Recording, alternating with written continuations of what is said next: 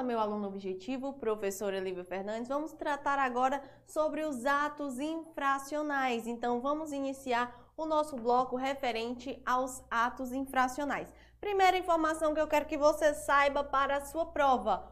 Que são esses atos infracionais? É aquela conduta que é descrita como crime ou como contravenção. Então nós sabemos que para que uma pessoa cometa um crime ou uma contravenção, ela tem que ser o quê? Tem que ser maior de 18 anos, tem que ter a sua maioridade. A professora quer dizer que menor de 18 anos não comete crime não? Não, comete o quê?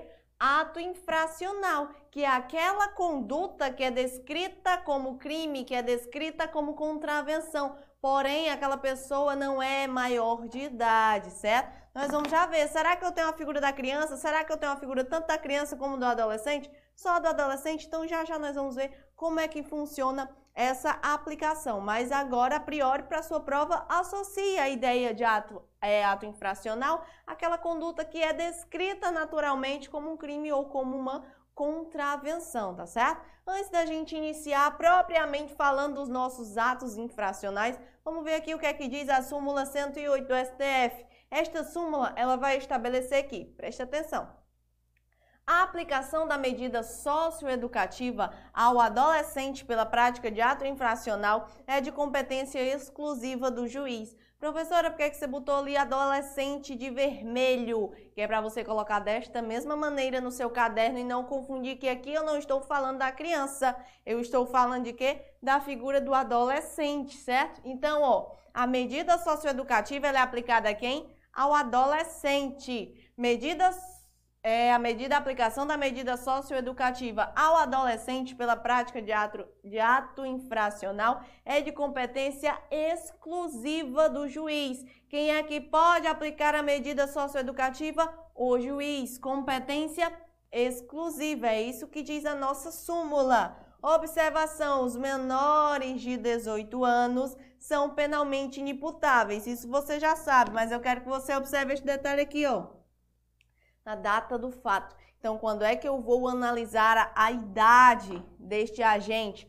Na data do fato, certo? Na data da ação, omissão, na data do fato. Então, aqui, ó, o menor de 18 anos, você já sabe esta regrazinha aqui, ela é estabelecida também lá no direito penal, então faça um link puxe é, é, é, este conceito também que é pré-estabelecido lá no direito penal, que o menor de 18 anos é penalmente inimputável, ou seja, não vai cometer o quê? Crime, não vai cometer o quê? Contravenção. Por isso que eu tenho a figura do ato infracional, justamente porque eles são considerados inimputáveis, certo? Inimputáveis e não imputáveis. Eu não posso imputar a conduta de um fato tido tido como criminoso ou de uma contravenção àquele menor de 18 anos. É para isso que surge o nosso Estatuto da Criança e do Adolescente, para estabelecer determinadas condutas. Como é que funciona? Se eu tenho um menor de 18 anos que praticou aquela conduta tida como crime, tida como contravenção, que eu não vou chamar de crime, eu não vou chamar de contravenção aqui, eu vou chamar de quê?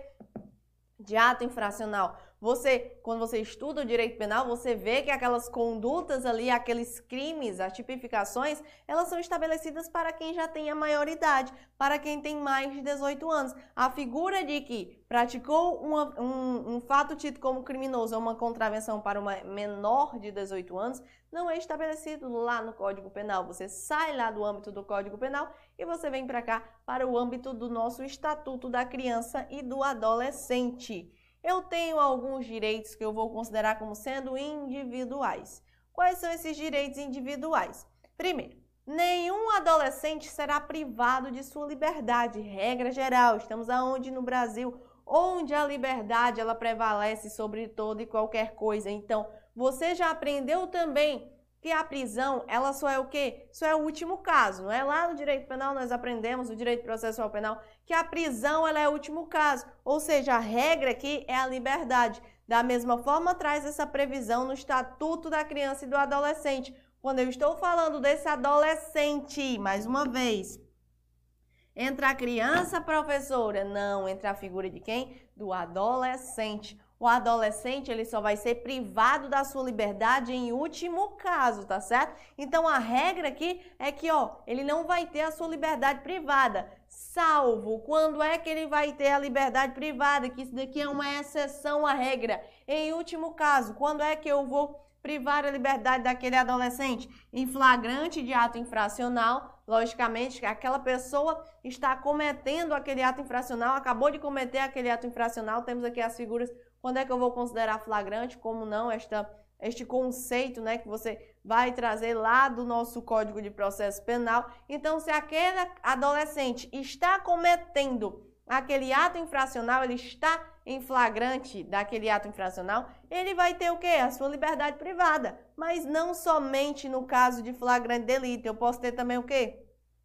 Uma ordem judicial. Então, aquele juiz competente certo? Para expedir aquela ordem, ele observou que era necessário, que em último caso ele fez todas as análises da situação e ele observou aqui, em último caso, que seria necessário o quê? Privar a liberdade daquele adolescente. Então, é, foi expedida uma ordem judicial nesse sentido, tá certo? Adolescente, ele tem direito à identificação dos responsáveis pela sua apreensão.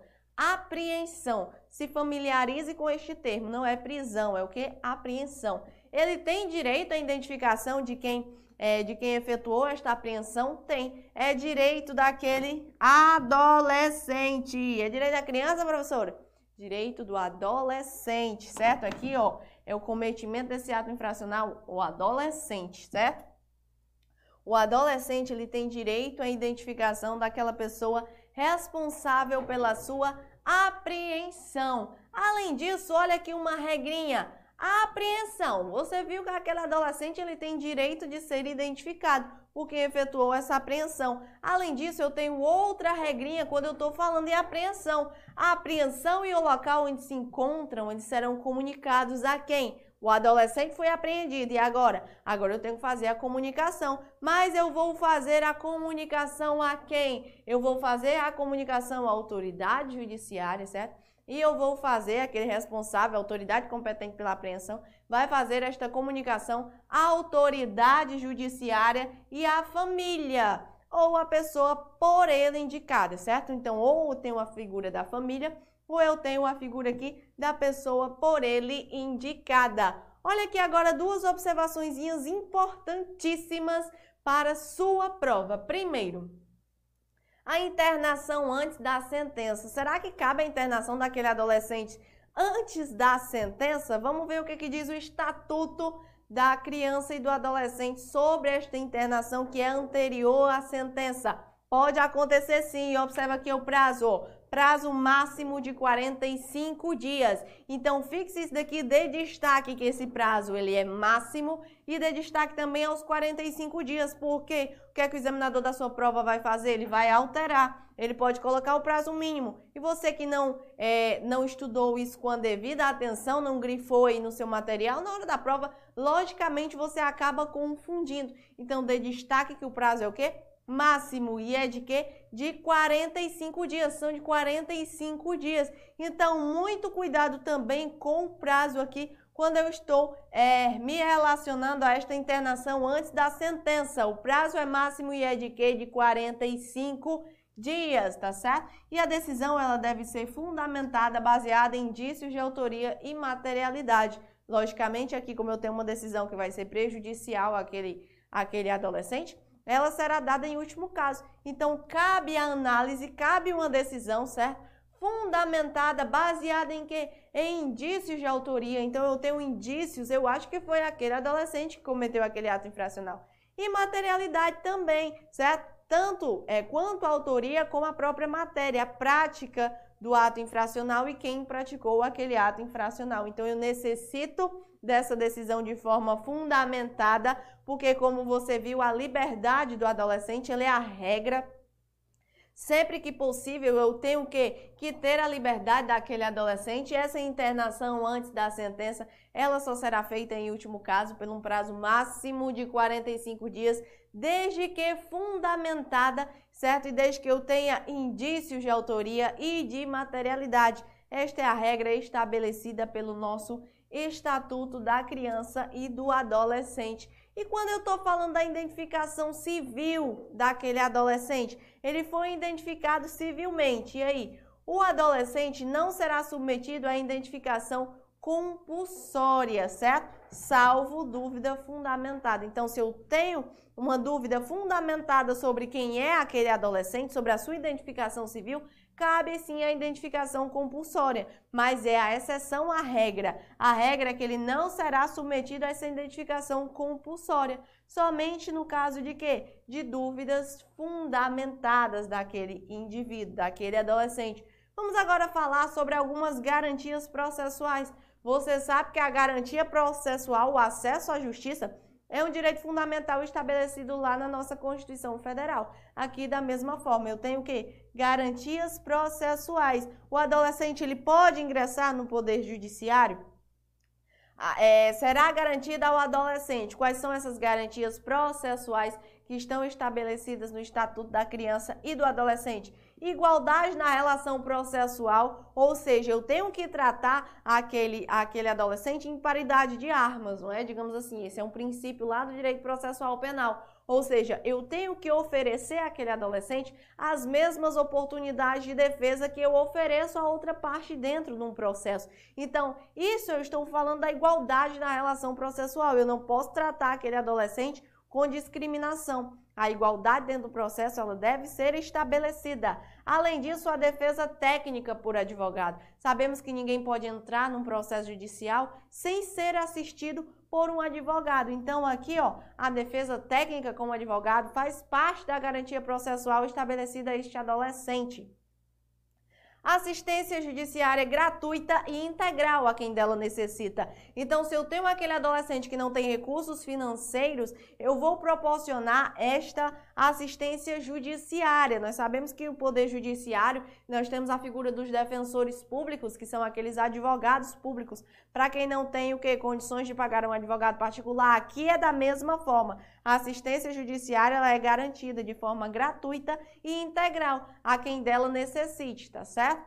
Além disso, eu tenho o direito de ser ouvido pessoalmente pela autoridade competente. Aquele adolescente, ele vai ter sim o direito estabelecido de ser ouvido, mas além disso, ele vai ser ouvido o quê? De forma pessoal, pelaquela autoridade competente. Acabamos por aqui as garantias processuais? Não acabamos, porque eu ainda tenho a figura, ó, solicitar a presença de seus pais é, ou do responsável em qualquer fase do procedimento. Então, aqui eu tenho aquele procedimento que está relacionado ao adolescente. Aquele adolescente, ele tem é, o total direito de solicitar a presença dos pais ou do responsável por ele. E ó, olha que interessante, aqui ele pode solicitar em qualquer fase do procedimento. Qualquer fase do procedimento, eu não tenho um tempo pré-estabelecido que eu proporciono àquele adolescente a solicitar a presença dos pais, não.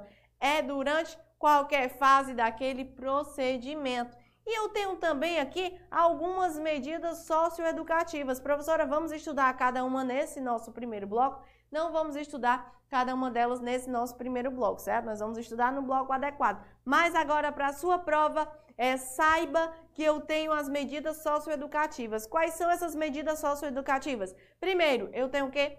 Advertência. Vamos falar de forma minuciosa sobre a advertência, mas agora para a sua prova, saiba que ela é uma modalidade de quê? De medida socioeducativa. Então, eu tenho uma advertência, eu tenho ainda a obrigação de reparar o dano. Obrigação de reparar o dano também é considerada uma medida socioeducativa. Lembrando, para quem é que eu vou aplicar a medida socioeducativa? Para aquele adolescente que praticou aquele ato infracional. Além disso, prestar serviço à comunidade. Olha, prestar serviço à comunidade também é uma modalidade aqui da medida socioeducativa. Liberdade assistida, a liberdade sempre vai ser a regra. Então, sempre que possível, eu vou optar pela liberdade daquela pessoa. E aqui uma das medidas é a liberdade assistida. Inserção em regime de semi-liberdade. Aquele adolescente, ele foi inserido naquele regime de semi-liberdade. Internação em estabelecimento educacional, tá certo? Além disso, eu tenho também qualquer medidas previstas no artigo 101 do inciso 1 ao inciso 6. Então, terminou o nosso bloco, vai lá, dá um pulinho no artigo 101 e olha quais são essas medidas também socioeducativas que eu posso aplicar a este adolescente. Para finalizar a parte teórica do nosso bloco, vamos à nossa última observação aqui. Considero a capacidade de cumpri-las, certo? E as circunstâncias e a gravidade da infração. Ou seja, eu tenho três hipóteses em que eu vou analisar quando eu vou aplicar a medida socioeducativa. Primeiro, a capacidade de cumpri-la. Aquele adolescente, ele tem, é, com base aqui, ele tem que ter a capacidade de cumprir aquela medida socioeducativa previamente estabelecida. Então, na hora é, que eu vou aplicar aquela medida, eu tenho que analisar esses três fatores. Será que o adolescente ele tem condições de cumprir aquela medida socioeducativa? Eu vou também analisar o quê? As circunstâncias daquele caso, certo? Tudo aqui cabe análise do caso concreto, então as circunstâncias elas não podem ser deixadas, certo? Eu tenho que analisar também as circunstâncias e o que mais e a gravidade da infração. Então, circunstâncias da infração, gravidade da infração e a possibilidade de o adolescente cumprir aquela medida socioeducativa serão analisadas quanto à imposição delas. Encerramos com isso o nosso primeiro bloco referente aos atos infracionais.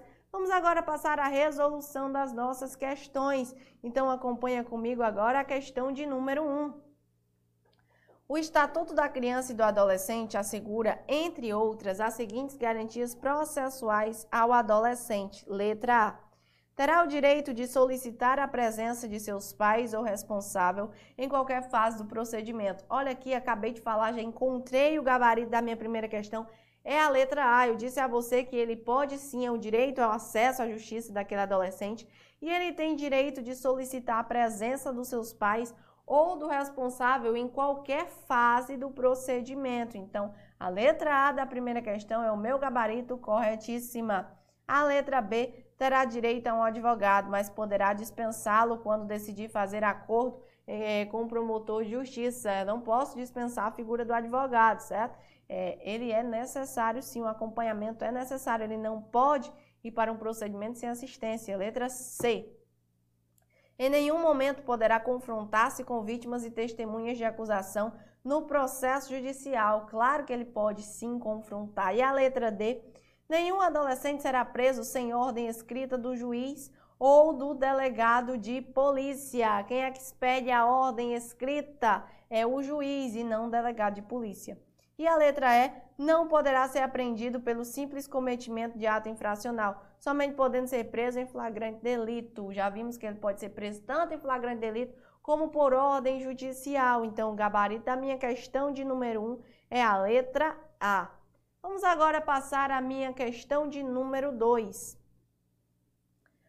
Aristarco tinha 17 anos de idade e praticou uma conduta descrita como crime no Código Penal mas a polícia, após um período de investigações, veio a detê-lo por conta do referido delito somente quando ele já havia completado 18 anos de idade. Nessa situação hipotética, o Estatuto da Criança e do Adolescente estabelece que Aristarco, letra A, terá de ser liberado imediatamente pelo juiz, uma vez que somente poderia ter sido detido antes de atingir a maioridade, letra B não poderá sofrer qualquer punição, uma vez que o crime prescreveu quando atingiu a maioridade.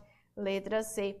Era inimputável à época do fato criminoso e não será punido pelo estatuto na referida hipótese. Letra D. Ficará sujeito às medidas previstas no estatuto pelo ato cometido, pois é considerada a sua idade a data do fato. E a letra E ficará sujeito às penas previstas no Código Penal pelo ato que cometeu, uma vez que foi preso quando já era maior de idade. O que, é que nós observamos aqui? A figura de um agente que, quando tinha 17 anos de idade, ele praticou uma conduta descrita como crime. Não é crime, é um ato infracional. Por quê? Porque ele apenas tinha 17 anos. Mas a polícia, após o período de investigação, veio a detê-lo quando ele já havia completado 18 anos. O que, que eu disse a você? Que o menor de 18 anos, ele é considerado aqui para a nossa lei Brasil O menor de 18 anos, ele é o quê? Ele é considerado inimputável. Então, eu não posso punir aquele menor de 18 anos pela prática de um crime. Mas o que, que acontece aí na questão de número 2? Na época da prática do crime, ele tinha 17 anos. Na época que ele foi, é, que ele foi preso, não é? quando ele já havia, o período de investigação veio contra o referido delito somente quando ele havia completado 18 anos de idade. Quando é que eu vou considerar a idade daquele indivíduo para averiguar se ele é ou não maior de idade. É na data do fato, certo? Na data do fato aí, ele tinha 17 anos. Então, eu não posso imputar esta conduta como crime a ele. Ah, professor, então o fato é atípico. Claro que o fato não é atípico. Por quê? O fato não é atípico porque não é um crime. Mas é, será que ele não vai ficar sujeito a nenhuma medida Claro que sim, porque o Estatuto da Criança e do Adolescente, ele traz esta previsão. Neste caso, ele ficará sujeito às medidas previstas no próprio Estatuto. Eu tenho como gabarito da minha segunda questão a letra D. Ficará sujeito às medidas previstas no Estatuto pelo ato cometido, pois é considerada a sua idade a data do fato. Gabarito da 2, letra D. Vamos agora passar para a nossa questão de número 3. Crianças e adolescentes que cometam atos infracionais estão sujeitas às medidas socioeducativas previstas no Estatuto da Criança e do Adolescente. Tá errada a questão de número 3, por quê? Porque, olha, traz a previsão da criança e do adolescente. Quem é que vai estar sujeito às medidas educativas? O adolescente, não a criança, certo? Então, questão de número 3, gabarito errado. Risca aí crianças, porque crianças não vão responder pelas medidas educativas, apenas os adolescentes. Questão de número 4.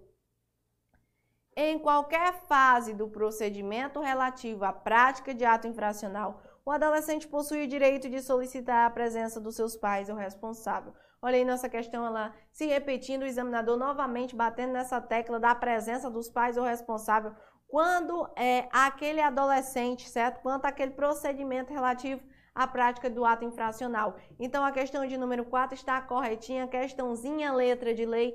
Encerramos com isso o nosso bloco referente aos atos infracionais. Agora, eu quero que você clique no nosso próximo bloco e vamos dar continuidade ao nosso estudo. Até daqui a pouco!